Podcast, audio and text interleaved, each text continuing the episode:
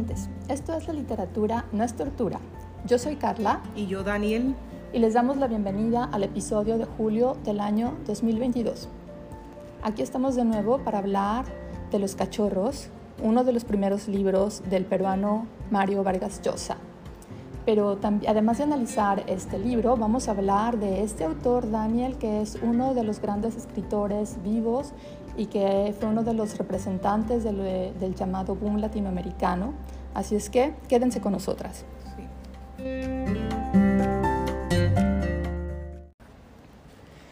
Daniel, ¿qué podemos decir sobre Vargas Llosa? Eh, bueno, es uno de los eh, autores más conocidos de Perú. Y de Latinoamérica. Sí. Y bueno, no, yo no sabía, pero tiene también doble nacionalidad, ¿no? También adquirió después la nacionalidad española. Em, él, bueno, nació el 28 de marzo del 36 en Arequipa, en Perú. Sí, él nació en el seno de una familia de clase media, media alta, pero con la separación de sus padres, antes de que él naciera, em, Vargas Llosa, el niño, eh, se fue a vivir con la familia materna a Arequipa y más tarde se trasladó con su familia materna a Bolivia donde pasó los primeros años de su niñez. En 1945 la familia regresó a Perú, a la ciudad, a la ciudad de Piura, donde estudió en un colegio salesiano. Ah, ok. Em, después empieza estudios de literatura y derecho, ¿no? En el 53. Sí, pero fíjate, antes de, que empezara sus estudios universitarios, sus padres eh, reanudan su relación en el año 47 y esto fue algo muy importante para Vargas Llosa, algo que lo marcó mucho, porque la, relación con su padre siempre fue difícil y además él fue el que tuvo la idea de meterlo a este colegio militar, el Leoncio, Prado, que era un internado con una disciplina muy estricta. Me imagino, ¿no? exactamente, lo que lo marcaría y, y según él ha contado que ahí fue que decidió su vocación de escritor y eh, este paso por el colegio militar lo inspiró para escribir su primera obra, que fue La ciudad y los perros. Mm.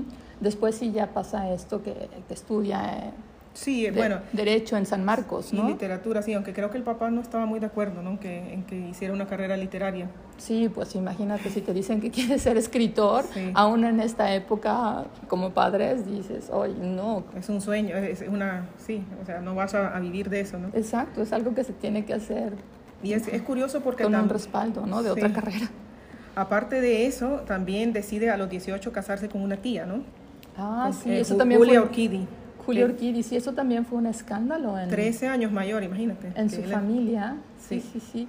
Porque, ¿sabes? bueno, ella era su tía política por parte materna, y esto sucedió porque él se fue a vivir con, con unos tíos, ¿no? Y ahí es donde empieza a tener la relación más cercana con esta tía política.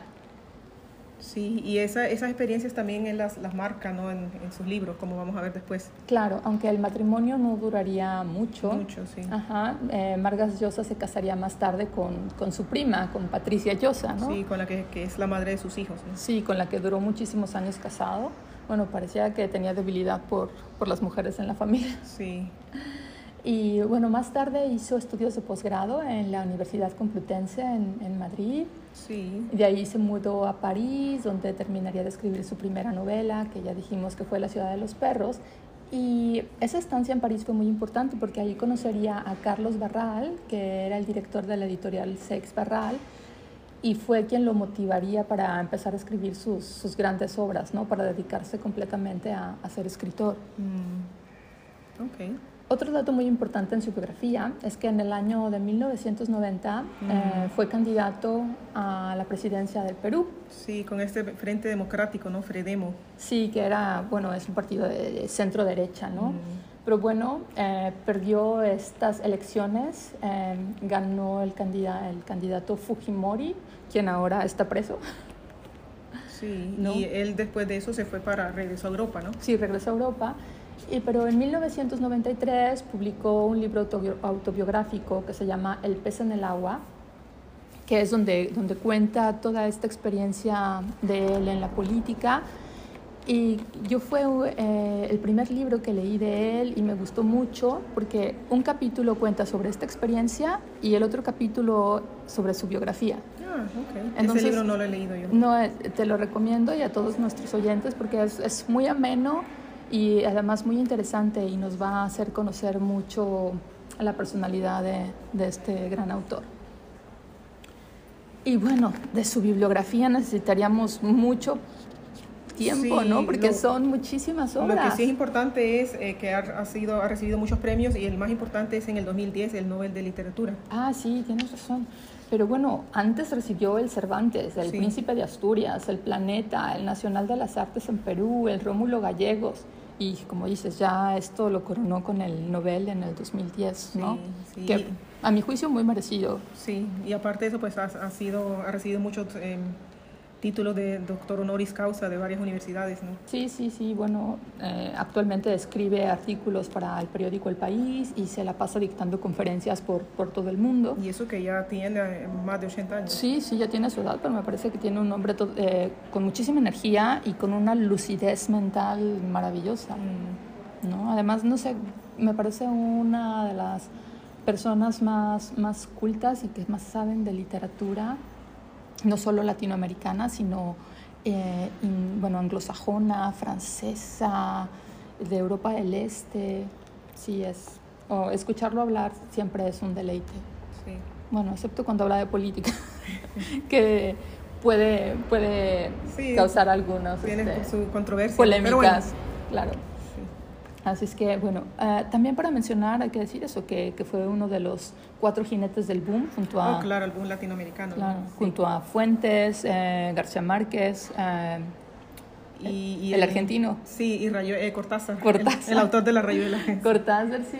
Bueno, eran los cuatro jinetes y siempre había como un sillón vacante para el quinto que muchas veces ocupó Donoso, pero así esto, esto podía cambiar, ¿no?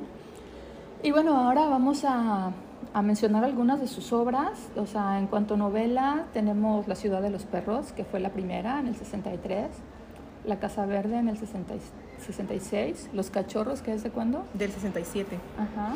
Eh, yo conozco Tía Julia y el escribidor. No sé en qué año la. Del publicó. 77. Sí. Pero antes también estuvo Conversación en la Catedral, que es muy importante, en el 69. Y luego ¿Quién mató a Palomino Molero? del 86, que es muy buena. Elogio a la madrastra. El Lituma en los Andes, La fiesta del chivo, Que lo tengo pendiente. que sí, que es en la casa. favoritos. Los cuadernos de Don Rigoberto, El paraíso en la otra esquina. Este, Tiempos recios, que es la más reciente. Más reciente, ¿no? Ajá, Sí. bueno, en memorias ya mencionamos El pez en el agua en el año 93.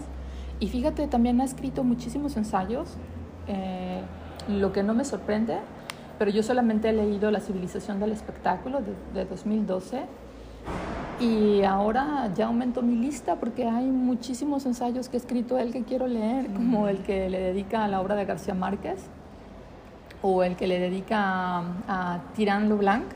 Ok. ¿Te acuerdas de esta obra que se menciona mucho en el Quijote? Mm, Eh, acaba de sacar también otro ensayo dedicado a, a Pérez Galdós, ok. que también lo quisiera leer. Y bueno, este señor solamente hace que la lista de lectura aumente. Sí. Pero bueno, vamos a pasar a Los Cachorros, que como mencionó Daniel, es del año 1967. Sí. Ajá. ¿Y qué, qué podemos decir de Los Cachorros? Resumiendo. Bueno, eh, el, ya el título, ¿no? Es, es bien interesante. Ujú. eh, porque parece, bueno, en- de hecho también se habla de un perro, ¿no? Ujú. Pero no, los cachorros tal vez podría referirse más a los, a los chicos, ¿no? Es una pandilla de amigos, Ujú. de los cuales uno es el personaje, por decir así, el, eh, principal en el que gira toda, en torno al que gira toda la, la novela, ¿no? Sí, se trata de Cuellar, Sí. que es un niño que llega al colegio religioso Champañat Sí. en el barrio limeño de Miraflores. Sí, y, y- y su relación con estos eh, son cuatro, ¿no? Los otros amigos, Ujú. al final son cinco. Y lo que le pasa a él, ¿no? Que también tiene que ver con el perro, ¿no? Con un perro, Judas. Sí. Sí, bueno, como dijo Daniel, este niño debe integrarse en el grupo de, de la sociedad miraflorina y desde el inicio él destaca porque es un chico muy aplicado y eh, empieza a ser muy bueno en, en los deportes, sobre todo en el fútbol, y esto le ayuda a integrarse en, en un grupito que ya estaba integrado, ¿no? De, de, otros cuatro chicos que son Mañuco, Lalo, Choto y Chingolo. Y Chingolo, sí. Uh -huh. Y en este colegio hay un perro, un, un perro gran danés llamado Judas, ¿no? Que ya el nombre lo dice todo, ¿no? Es como la representación del mal este perro. Sí, y va, va a causar, le, le, o sea, un accidente eh, el perro le cercena ¿no? el, el miembro principal a, a, Cuellar. Y lo curioso de esta obra es que nunca se menciona exactamente lo que pasa. O sea, todo el mundo sabe, pero no, nunca se menciona exactamente que fue una castración. ¿no? Sí, exactamente. Y este accidente cambiará el carácter y el desempeño escolar de Cuellar, ¿no? Sí. Pero también la relación o la interacción de... Con sus amigos, ¿no? Y con, con sus amigos, con los profesores del colegio, con sus padres, como que todos se vuelven muy condescendientes con él, ¿no? Sí, incluso al principio se gana el celo de sus amigos, ¿no? Porque dicen, te tratan como un rey, ¿no? Le dan de todo, sin embargo después no saben lo, lo horrible que es, que, que, que, es en realidad lo que le pasó a, a Cuellar. Sí, claro.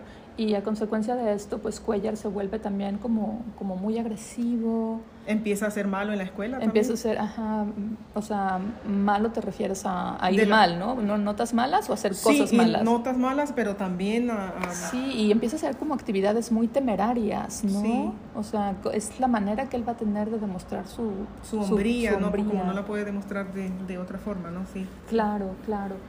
Y... Eh, y bueno, pero ya en la adolescencia y la juventud, el protagonista irá asumiendo poco a poco su castración, lo que significará un gran sufrimiento para él, pero también hará sufrir a sus padres y a sus amigos, ¿no? Sí, y sí, porque eh, precisamente él es testigo de, de, la, de cómo sus amigos se van convirtiendo en hombres, ¿no? Cómo tienen sus novias. Sí, experimentan sus primeros amores.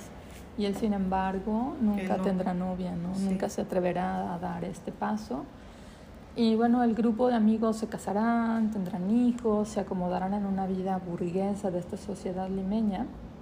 Sin embargo, Cuellar sufrirá en silencio y tendrá un final desgraciado. Sí. Y bueno, de hecho, le había comentado a Daniel que a mí me parece que la mordida de este perro lo seguirá mordiendo toda la vida, porque este sufrimiento le durará hasta, hasta el final de, de, de sus, sus, días. días. Es ¿no? lo peor que, que, que puede pasar, ¿no? Sí, sí, sí. Y, pero bueno, vamos ahora a escuchar un pedacito de, de esta novela para que se den una idea.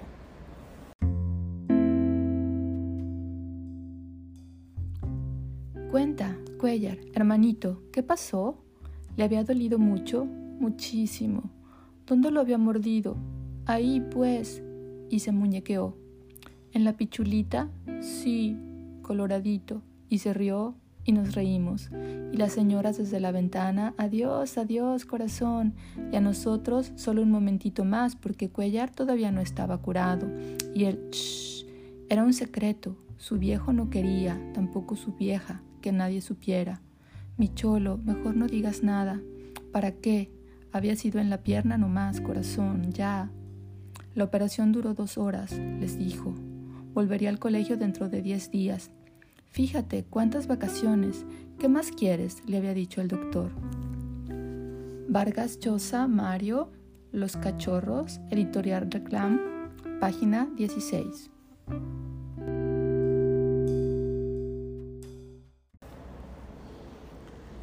Daniel, ahora pasamos al, al, contexto. ¿Qué decimos del contexto de los cachorros? Pues, eh, bueno, está, estamos hablando de, de estos eh, colegios, ¿no? Uh -huh. eh, bueno, de, de, barrios finos de, de, Lima, ¿no? De Perú. Sí. O sea, estamos hablando de chicos que vienen de buenas familias. De hecho, sabes que eh, leí por ahí que los cachorros eh, era, como se les llamaba, a los hijos de la gente de clase alta en Perú. Ah, ok. Uh -huh. Entonces, bueno, sí, esto ya nos pone en el contexto de que son unos chicos que, que forman parte de, de, una clase alta, sí. media o media alta, que es un, ambiente, colegio, un ¿no? colegio privado, sí, religioso. religioso. También los colegios militares también entran en, esta, sí. en este grupo, ¿no? Y también se mencionan los colegios de las chicas, a los que ellas eh, después andan detrás, ¿no? Sí, claro, porque están separados, ¿no? Las mm. chicas y los chicos estudian en diferentes colegios. Y bueno, al principio a estos chicos, este grupo de amigos, lo que más les gustaba pues era ir al cine, los deportes. pero con el paso de la adolescencia lo cambian por el baile y las chicas. Sí, ¿no? andan persiguiendo a las chicas, a los, van a los colegios donde ellas Claro. están. Algo que me gustó mucho es que hay eh, guiños a la cultura popular. Se habla de los boleros, de la guaracha, del mambo, ¿no? Que es lo que se bailaba en los años 50, porque esto pasa eso en, en los años 50 en, en Lima, en Perú. Y hablan también de, por ejemplo, de Pérez Prado, que era un músico cubano Ah, claro, sí, muy sí. famoso en esa época. Sí, ¿no? habla este famoso bolero, ¿no? El quizás, quizás, quizás. Sí, también Sí. habla de ese bolero. Y también habla de que veían en el cine películas de Cantinflas y Tintán, que eran Mm. o sea, los dos cómicos que triunfaban en los 50 en México y en toda América Latina, ¿no? Así es que bueno, este es el contexto de, de la novela y ahora vamos a hablar de los personajes. ¿Qué, qué, qué dices de Cuellar? Pues bueno, al principio era el más chico, ¿no? Pero sí, empezó a destacar por, por ser también el más inteligente, o muy bueno, ¿no? En la escuela, Sí. y se logró integrar al grupo. Pero no solo era inteli- inteligente, sino era como muy, muy trabajador, ¿no? Muy este, perseverante. Sí, porque también al principio el papá no quería que jugara fútbol y él en las vacaciones eh, aprendió y después ah, incluso lo aceptaron, ¿no? Sí, bueno, aprendió y iba a entrenar todos los días, ¿no? Sí. Entonces, bueno, pero sabes, Em, algo que tenemos que decir es que Cuellar eh, pasa a ser llamado Pichulita. Claro, porque, bueno, pichulita o pichula es como le llaman al, al Al pene. pene en Perú, ¿no? Sí, es una manera vulgar o coloquial de llamar al pene, ¿no? Pichula. Y todos le empezaron a decir Pichulita. Incluso después sus amigos también, ¿no? Sí, aunque al principio los, eh, los hermanos del colegio le prohibían que le dijeran así, al final todo el mundo le empezó a llamar Pichulita y él finalmente terminó aceptando este Incluso, sobrenombre. Sí, después él incluso así se presentaba, ¿no? Sí. Pichula Cuellar. Claro, eh, con lo que demuestra que todos sabían qué había pasado en ese, ese accidente, ¿no? Sí. Eh, y bueno, a ver qué más tenemos que decir de, de Pichulita. Sí, bueno, que forma parte de este, de este grupo de cinco amigos, que termina siendo el más alto, que, tiene, que es muy deportista, que es guapo. Tiene un papá bien, bien estricto, ¿no? Al principio, pero después del accidente se le, le empiezan a dar de todo, ¿no? Para compensar. Sí, sí, o sea, y también, eh, bueno, se ve que son una familia acomodada porque él tiene de todo, ¿no? Sí, y le pueden pagar también. en- Sí, incluso ellos consideran la posibilidad de, que- de que De le hagan- operarlo. Pero resulta que, que en esa época no era posible Mm, hacer estos sí. trasplantes, ¿no? Es algo que me pregunto actualmente, ¿no? Si, si es posible. Yo nunca he escuchado un caso, ¿no? De, No, yo- probablemente porque no es, no es algo que al protagonista le gustaría promocionar, Sí. pero, pero parece que sí ya se hacen estos trasplantes, ¿no? Si alguien sabe, que nos, que nos que escriba y nos informe, cuente. Sí, porque, ay, pobrecito, ¿no? O Sí, sea, sí, sí.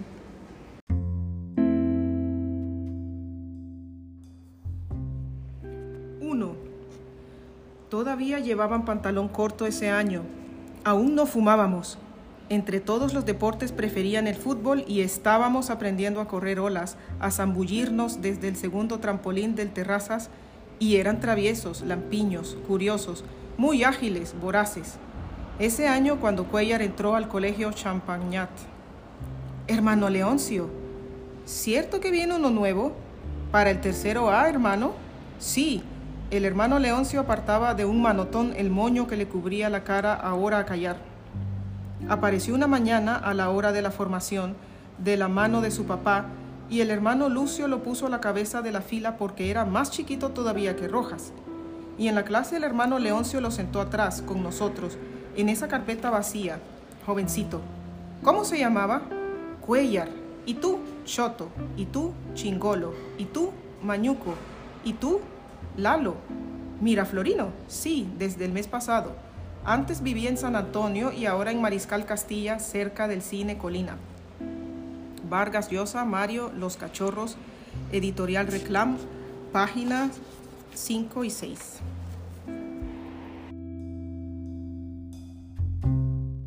Y Y bueno, tenía su pandilla de amigos, ¿no? Que como habíamos dicho, ¿no? En- entre ellos son los cuatro, ¿no? Que también son apodos, ¿no? Choto, yo no sé exactamente qué significan todos estos, ¿no? Chingolo, Mañuco y Lalo. sí, bueno, Lalo puede ser eh, el diminutivo de, de Eduardo, ¿no? Mm. Pero sí, los, son solo apodos, ¿no? Es, me parece raro que, que ninguno tenga, tenga nombre, nombre propio. Bueno, sí. Sí. tienen, pero no se les menciona. Y también me parece curioso esto, que en la clase alta de, de Perú se, se llamen con estos apodos, que normalmente es algo que se usa mucho en las clases bajas, ¿no? Sí, sí, y de, bueno, después estos chicos también tendrán sus novias que también tienen unos nombres así un poco Ajá, extraños, pero bueno. Y bueno, otra, eh, otro personaje que es muy importante, que entraría en los principales, es por supuesto el, el perro, Judas. El senador. Exacto, sí, el oponente que es este perro de, de, raza gran danés, ¿no? que mordió a Cuellar y será el culpable de, los trastornos psicológicos y del dolor al que del que sufrirá el protagonista. tenemos después los hermanos ¿no? del colegio, pero bueno, ellos son personajes secundarios. Claro, son los hermanos Leoncio, el hermano Lucio, el hermano Agustín, que es el de los deportes, ¿no? Este, también están pues los papás, el señor y la señora Cuella, los padres de Pichulita. Luego tenemos a las chicas, que es Chabuca, la novia de Lalo, Fina, que es la novia de Chato, Pussy, que hay qué nombre le pusieron. De Mañuco, ¿no? La novia de Mañuco. Y, hay, y Cuellar que se enamora de Teresita. Sí, pero nos falta la, China Saldívar, que es la novia de Chingolo. Sí. Y luego Teresita Arrarte que... por desgracia pues Cuellar se enamora de ella, pero de tanto quizás, quizás em, nunca logra lanzarse por, por, por, el miedo, ¿no? Sí, claro, nunca tuvo el valor, aunque a ella le gustaba, ¿no? Porque claro, es un chico guapo, inteligente, deportista. Con dinero. Con dinero, pero nunca se, se atreve a... Sí. Y después llega otro y se la quita, ¿no? Sí, llega Cachito Arnilla. Cachito también. Ajá, otro apodo, ¿no? Cachito llega, que es un muchacho de San Isidro que estudiaba arquitectura. Y bueno, llega a Miraflores también y él termina siendo novio de, de, Teresita, ¿no? Y esto pone súper triste a, a nuestro protagonista, pero pues eso, es que él nunca, nunca se animó, ¿no? Aunque yo a veces me preguntaba, bueno, sobre todo cuando eran así como adolescentes, da igual, ¿no? Como adolescente no vas a tener tus experiencias sexuales, ¿no? Sino ya por lo menos que viviera la ilusión de tener una noviecita, de darse unos besos. Pero esto lo traumatizó tanto que, que ni siquiera. No se atrevió a dar ni siquiera ese paso, ¿no? Sí, que era muy triste porque él veía ya a sus amigos todos de, de novios y él era el único que no tenía novia. Y ahí fue que empieza con estas actitudes agresivas, ¿no? Y también a, casi a torturar a los amigos con estos interrogatorios, ¿no? O sea, sí, sí, sí. Demasiados detalles quería saber, ¿no? De, de las relaciones de ellos. Sí, sí, sí. Y bueno, en cuanto al lugar, pues podemos decir que es eh, Perú de los años 50, en este barrio de clase alta que es Miraflores, el colegio Champañat, ¿no? Sí. Y las duchas, que es donde pasa donde pasa el accidente. Pasamos al tiempo, Daniel. Pues del tiempo puedo, bueno, ya habíamos dicho que, que se desarrolla en, empezando por los años 50, ¿no? Pero eh, en cuanto a la historia, pues vemos que es eh, un tiempo lineal, ¿no? Empezamos con la historia de estos chicos desde su infancia, ¿no? Eh, hasta, hasta la muerte de Cuellar, ¿no? O sea, se va narrando todo lo que va pasando. Sí, cronológicamente. Sin saltos ni Sí, desde que aparece un personaje importante y su conflicto va a afectar al, al grupo, ¿no? Sí, y eso va a continuar hasta, hasta el final. Claro, la historia siempre sigue y nunca regresa más allá de, de la llegada de Cuellar al, al colegio y justamente la historia termina poquito después de la muerte del protagonista, sí. ¿no? Yo creo que, ah, no sé, pasarán, no sé, como... como... Sí, porque estamos hablando después ya... 23. sí, que ya están casados, ¿no? Y tienen sus familias, ¿no? Sí, ellos tendrán como 23, 24 años o más, ¿no? Más, diría yo, sí. Entonces, no sé, pasarán como... Más de 20 años. 20 años al principio, ¿no? Y yo, yo sí creo, bueno, que la historia, la historia es lineal, pero pienso también que al mismo tiempo es cíclica, porque te das cuenta que termina hablando de que los hijos de, de estos personajes vuelven, al, mismo colegio, al colegio Champagnat, ¿no? Y entonces es como una nueva camada de cachorros. Mm, Empieza su, su, historia, ¿no? Su propia historia, ¿no? Que eso me, me, parece muy, sí, muy, muy bonito, significativo de que como la vida, a pesar de todo, sigue, mm. ¿no? Eh, ¿Y de la estructura? Pues es una novela bastante relativamente corta, ¿no? Está formada por seis capítulos cada capítulo tiene, no tienen títulos, solo números, pero se pueden, em, tienen como un tema, ¿no? Por ejemplo, en el primero hablamos de la integración de Cuellar al grupo, ¿no? Y la castración pasa también en ese capítulo. En el segundo es más o menos cuando los chicos van creciendo, ¿no? Y, y cómo se va formando este pichulita, ¿no? Este apodo. Apodo, sí. En el tercero, eh, los chicos se enamoran y ahí es cuando empieza el conflicto entre ellos y Cuellar, ¿no? En el cuarto aparece Teresita. Sí. Sí. Y, y, Cachito, que es el que le quita Teresita a, a Cuellar, ¿no? En el quinto em, es cuando ya Cuellar se pierde totalmente, ¿no? Sí. Y en el sexto es la muerte de él, ¿no? En resumen. Sí, a grandes rasgos. Sí, tienes razón. Y bueno, de lenguaje podemos decir que es un lenguaje juvenil, con mucho uso de la variedad peruana. La historia se cuenta usando un lenguaje muy coloquial. Muy cotidiano también, ¿no? Sí, sí, sí, lo que hace que se acerque mucho a la oralidad, ¿no? Sí. Y, este, y bueno, sí hay como un, un cambio de, de narradores y de puntos de vista que vamos a abordar en el narrador. Eh, sí, el lenguaje oral me parece que es un buen recurso de, del autor para, para, hacernos esta anécdota muy, muy creíble, ¿no? Sí, yo lo que estaba viendo también, ¿no? O sea, en, en, el, en ese estilo, ¿no? Es, eh, también hay una unión entre descripción y relato, ¿no? O sea, este, todo está como mezclado. Sí. Y los diálogos que no están marcados, ¿no? no claro. Ah, hay también muchas onomatopeyas. Onomatopeyas son estas palabras que tienen sonidos que se asemejan a lo que significan. Por ejemplo, tic-tac, boom. O el guau guau. O el, guau guau. El del, ladrido del perro. Del perro aquí, ¿no? Que, este, que sí, lo, lo, maneja muy bien. Me encanta esa, esas onomatopeyas cuando habla de, del ataque del perro al, al niño, ¿no?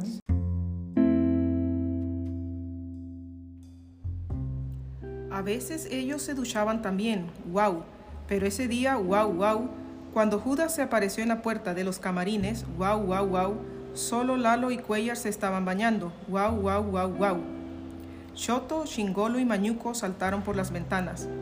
Lalo chilló, se escapó, mira hermano, y alcanzó a cerrar la puertecita de la ducha en el hocico mismo del danés.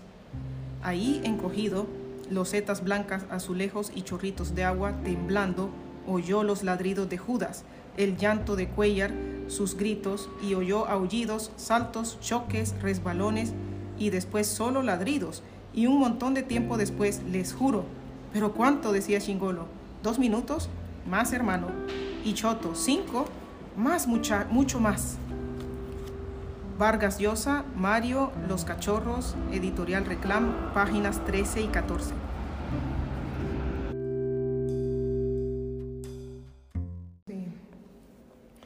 Y bueno, ahora sí vamos a pasar al narrador, que es lo que más me volvió loca en esta novela. lo más difícil, porque al principio no, no sabes quién está hablando, ¿no? Primero empieza con eso, ¿no? Un, eh, una tercera persona, pero después empieza a mezclar con el nosotros y después va viendo quiénes son los personajes. O sea, es, es como una voz plural, podría decir. O sea, un coro, ¿no? Porque todos los chicos hablan, pero no se sabe exactamente quién está hablando. Sí, o sea, el narrador va cambiando, o sea, y a veces es Cuellar o uno de sus amigos, ¿no? Por lo que es algo coral, ¿no? Sí, es como un coro, ¿no? Sí, esto se manifiesta a través de, del cambio del, del, pronombre. A veces habla nosotros, a veces habla de ellos, ¿no? Y al principio, para introducir a Cuellar, hay como un narrador este, omnisciente que no pertenece a la historia, que nos cuenta todo sobre, sobre este niño de nuevo que llega a la escuela, ¿no? Sí.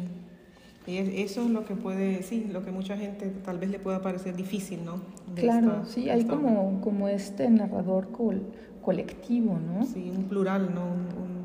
Ajá, los amigos van tomando la voz para narrar los hechos, aunque no siempre se distingue cuál de ellos es el que está hablando, ¿no? A veces sí, pero pero normalmente no se distingue. Y bueno, hay algunos diálogos donde se da la, la voz directa a algunos personajes, ¿no? Pero como no están marcados, entonces por eso también es bien difícil. ¿no? Sí, esto es muy, muy innovador de Vargas Llosa, ¿no? Que utiliza este personaje coral, ¿no? Para, para hablar y este cambio de pronombres que dices, ay, ¿quién está hablando ahora? ¿Por qué ellos? ¿Por qué nosotros? Sí, sí. Pero está, está, está muy bien. Y en cuanto a los temas que trata esta historia, pues bueno, eh, están, estamos hablando de infancia, de juventudes, de adolescencias, ¿no? de, de, o sea, como de la vida misma, ¿no? Del crecimiento de este grupo, también de, su, de las relaciones interpersonales, ¿no? De la, sí, amistad. de la amistad. Estamos hablando sobre todo de masculinidades, ¿no? Del machismo. Sí, claro. O sea, es que eh, imagínate, en los años 50 al hombre se le definía básicamente por, por su virilidad, ¿no? Que, que está concentrada en, en, su órgano masculino. Sí. Entonces, claro, la falta de esto era, sí, eh, o sea, una vergüenza. No se podía hablar mucho sobre esto. Y eso, ¿no? La masculinidad, ¿no? Las hembritas, ¿no? El, eh, la castración, que eso es, es algo que me parece genial en esta obra que se habla de eso, pero nunca se menciona esta palabra, nunca directamente, ¿no? Exactamente, sí. Y bueno, el desarrollo psicológico que Vargas Llosa hace de Cuellar es maravilloso, ¿no? Como poco a poco nos va dejando ver el sufrimiento en, en el que está este chico y los pasos indecisos y equivocados que da en la vida, porque está perdido. Y hay que recordar que en esa época la ayuda psicológica tenía un, un estigma muy grande, ¿no? Mm. Entonces el pobrecito chico tuvo que vivir con esto.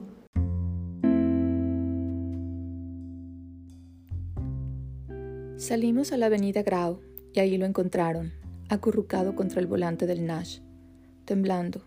Hermano, ¿qué te pasó? ¿Y Lalo? ¿Estaba llorando? ¿Se sentía mal, mi viejo? Le decían, ¿Alguien se burló de ti? Y Choto, ¿quién te insultó?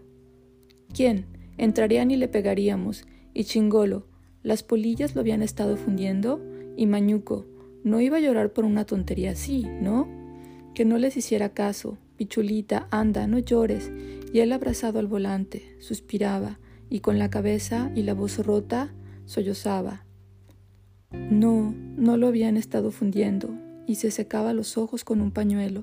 Nadie se había burlado. ¿Quién se iba a atrever? Y ellos, cálmate, hombre, hermano. Entonces, ¿por qué? ¿Mucho trago? No. ¿Estaba enfermo? No, nada. Se sentía bien. Lo palmeábamos. Hombre, viejo, hermano. Lo alentaban. Pichulita. Que se serenara. Que se riera. Que arrancara el potente Nash. Vamos por ahí. Vargas Llosa, Mario, Los Cachorros, editorial Reclam, página 73.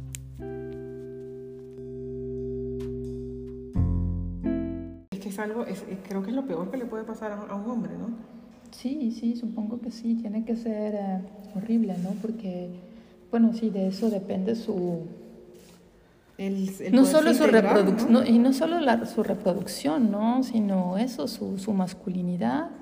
O sea, yo pienso que es más, más difícil para un hombre aceptar eh, perder su, su miembro que para una mujer, no sé, perder un, un seno o perder la, La matriz. la ¿no? matriz, ¿no? Sí, sí, porque igual sexualmente, pues, eh, sí puede seguir funcionando, ¿no? No es, o sea, él, él no puede seguir funcionando. Sí, Cuellar, sí, ¿no? sí, sí, sí. Eh, sí, incluso eso, me llegué a preguntar si yo sería capaz de, de aceptar a tener una relación con un hombre así, ¿no? Lo cual sería muy, muy difícil porque la sexualidad es parte de, De de la la, vida, relación, sí. de la relación, ¿no? Entonces, sí, me imagino que, que tiene que ser algo muy difícil. Muy duro, sí. Por lo que espero que de verdad que la ciencia haya avanzado y que alguien que haya sufrido esto pueda, pueda tener este, una solución. Mm, Y bueno, un apoyo, un apoyo psicológico que Sí, eso sí que existe en que estos ahora días. sí, ¿no? sí, por suerte, ¿no? Bueno, y en general, ¿te gustó? ¿No te gustó? ¿Disfrutaste? Sí, y, y es un, bueno, se puede leer bastante rápido, ¿no? Sí, rapidísimo. O sea, yo tenía un poco de, bueno, no de miedo, sino de respeto, porque hay muchos peruanismos, pero la verdad es que se, se entiende bastante bien, sí, ¿no? sí. Y para la gente que nunca ha leído Vargas Llosa, me parece que es una buena obra para introducir, introducir eh, sí, para introducirse al, al autor, ¿no? Sí, efectivamente. Y bueno, hablando de, de las obras de Vargas Llosa, ¿qué has leído de él y qué te ha gustado? Pues no he leído mucho, pero aparte de esto, La tía Julia, el escribidor, me encanta. Sí, esa también es una de mis favoritas. También tiene, es que tiene como es- esto, em, bueno, tienen que leerla, ¿no? Pero es increíble cómo juega también con las voces, ¿no? Con, En la tía Julia, sí, sobre todo este personaje que escribe las, eh, que trabaja en la radio. Varguitas. Sí, O sea que es su, Su alter ego. Sí, me encanta. Y, y, también La ciudad de los perros. Esa fue la primera que yo leí de él. Ah, pues mira, es su primera obra. Yo no he leído La ciudad de los perros. Mi primera obra de él, como dije, fue eh, eh, Como pez en el agua, que me gustó mucho. Después de eso leí Conversación en la catedral, um, Quién mató a Palomino Molero, La tía Julia y el escribidor, pero mi favorita es La fiesta del chivo. Sí, esa la tengo pendiente. Sí, La fiesta del chivo, donde hace una crítica durísima a a la dictadura de Rafael Trujillo en la República Dominicana, buenísima. Incluso creo que hay una película y que está en YouTube, oh, que no he visto, pero seguro que, que veré en estas vacaciones. Y, bueno, no sé, hay muchísimas. La última que leí de él fue Tiempos Recios. Es la más reciente. Ajá, que habla también sobre, sobre Guatemala y cómo los americanos a través de la CIA eliminan a, a un gobierno elegido democráticamente con el pretexto de que es comunista. Mm. Y bueno, sí, muy, muy, interesante. Muy, interesante. Sí, y bueno, tiene muchísimas de él que, he leído porque a mí me, me, gusta mucho. Y este, bueno, sí, te digo, este señor lo único que hace es aumentar mi lista de libros que quiero leer. Sí, vale la pena leerlo. Claro. Bueno, Daniel, es momento de despedirnos. Esperamos que nuestros oyentes estén disfrutando de este verano demasiado caluroso aquí en Europa. Mm. Sí, que, que, estén en una, en una playita o en, en una montaña o en algún lugar, lugar donde puedan refrescarse. Sí, refrescarse y que, que, sigan pasando este verano muy bien, acompañados de un libro, que así se pasa mejor. Y bueno, nos vemos el próximo mes. Sí, nos oímos en, ¿qué es ya? En agosto. Wow, qué el rápido. Año se está pasando muy rápido. Ay, sí, rapidísimo. Bueno, muchos saludos. Nos vemos. Hasta pronto.